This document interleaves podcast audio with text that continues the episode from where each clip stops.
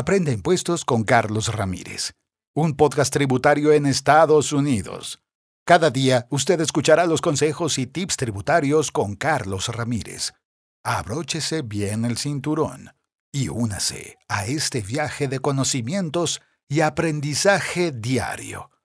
No olvide suscribirse para que cada día esté más cerca del éxito. Amigas, amigos, bienvenidos. Mi nombre es Carlos Ramírez.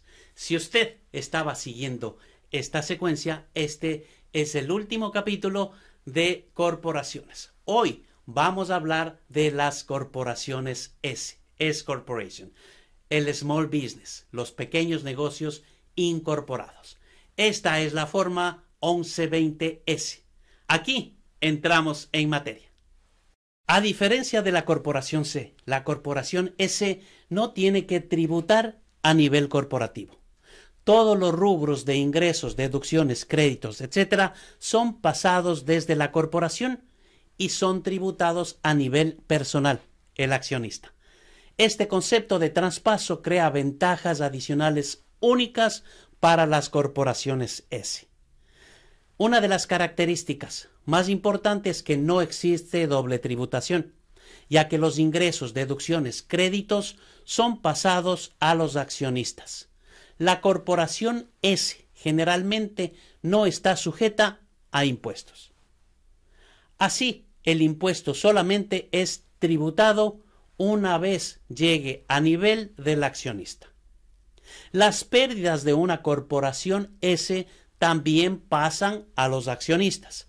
Sin embargo, la cantidad de pérdida de una corporación S que un accionista puede reportar está limitada a su base ajustada en las acciones de la corporación más el momento de cualquier préstamo de accionista a la corporación. Cualquier pérdida que exceda la base del accionista en las acciones de la corporación más los préstamos no se permite y se convierte en una pérdida acumulada. Si un accionista no fue un accionista durante todo el año fiscal, las pérdidas deben asignarse al accionista diariamente. El vendedor obtiene crédito por la fecha de venta. Esto evita que un accionista venda pérdidas a fines del año a otro contribuyente para vender las acciones de una corporación S. Vamos a ilustrar esto como un ejemplo. Luis y Gabriela son accionistas iguales, una corporación S. El 1 de diciembre de 2020, Gabriela vende su interés a Jesús por 15 mil dólares. La base de Luis en las acciones de la corporación es de 10 mil. Para el año fiscal 2020, la corporación tiene una pérdida de 24 mil.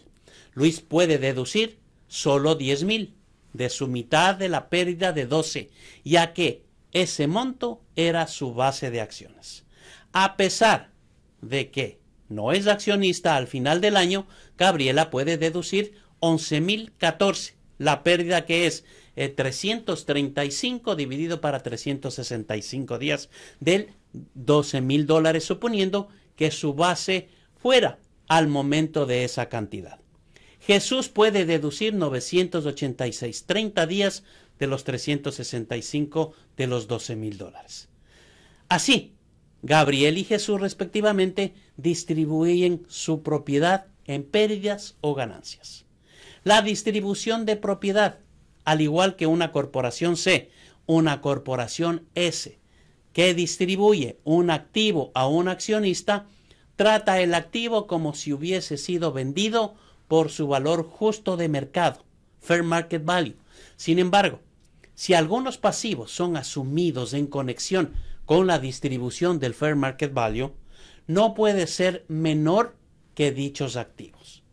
Para una corporación S, esto no crea el problema de la doble tributación, porque la ganancia no es tributada por la corporación S.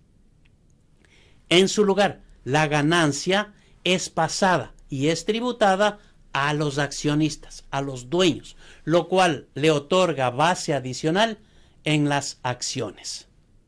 Si en una corporación S existen contribuciones caritativas, Contrariamente a la Corporación C, las contribuciones caritativas realizadas por una Corporación S no están limitadas por el ingreso de la corporación.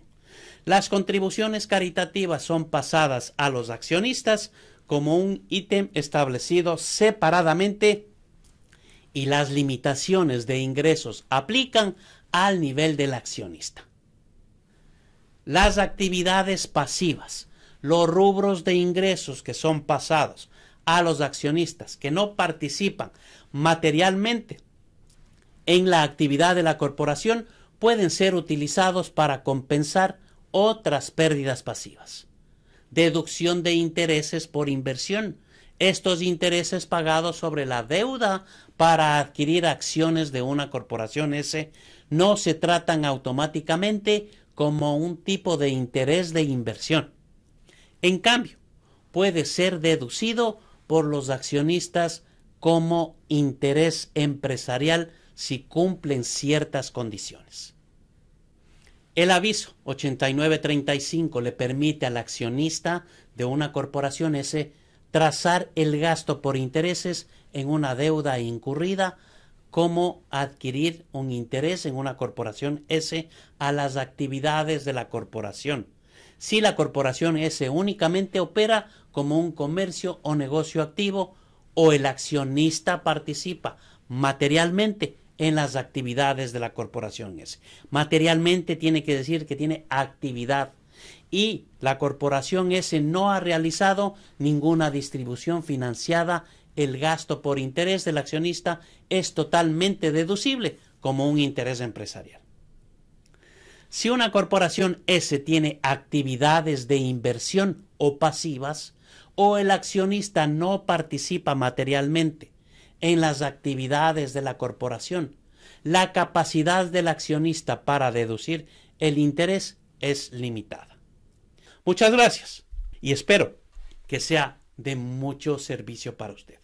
Aprende impuestos con Carlos Ramírez, un podcast tributario en Estados Unidos.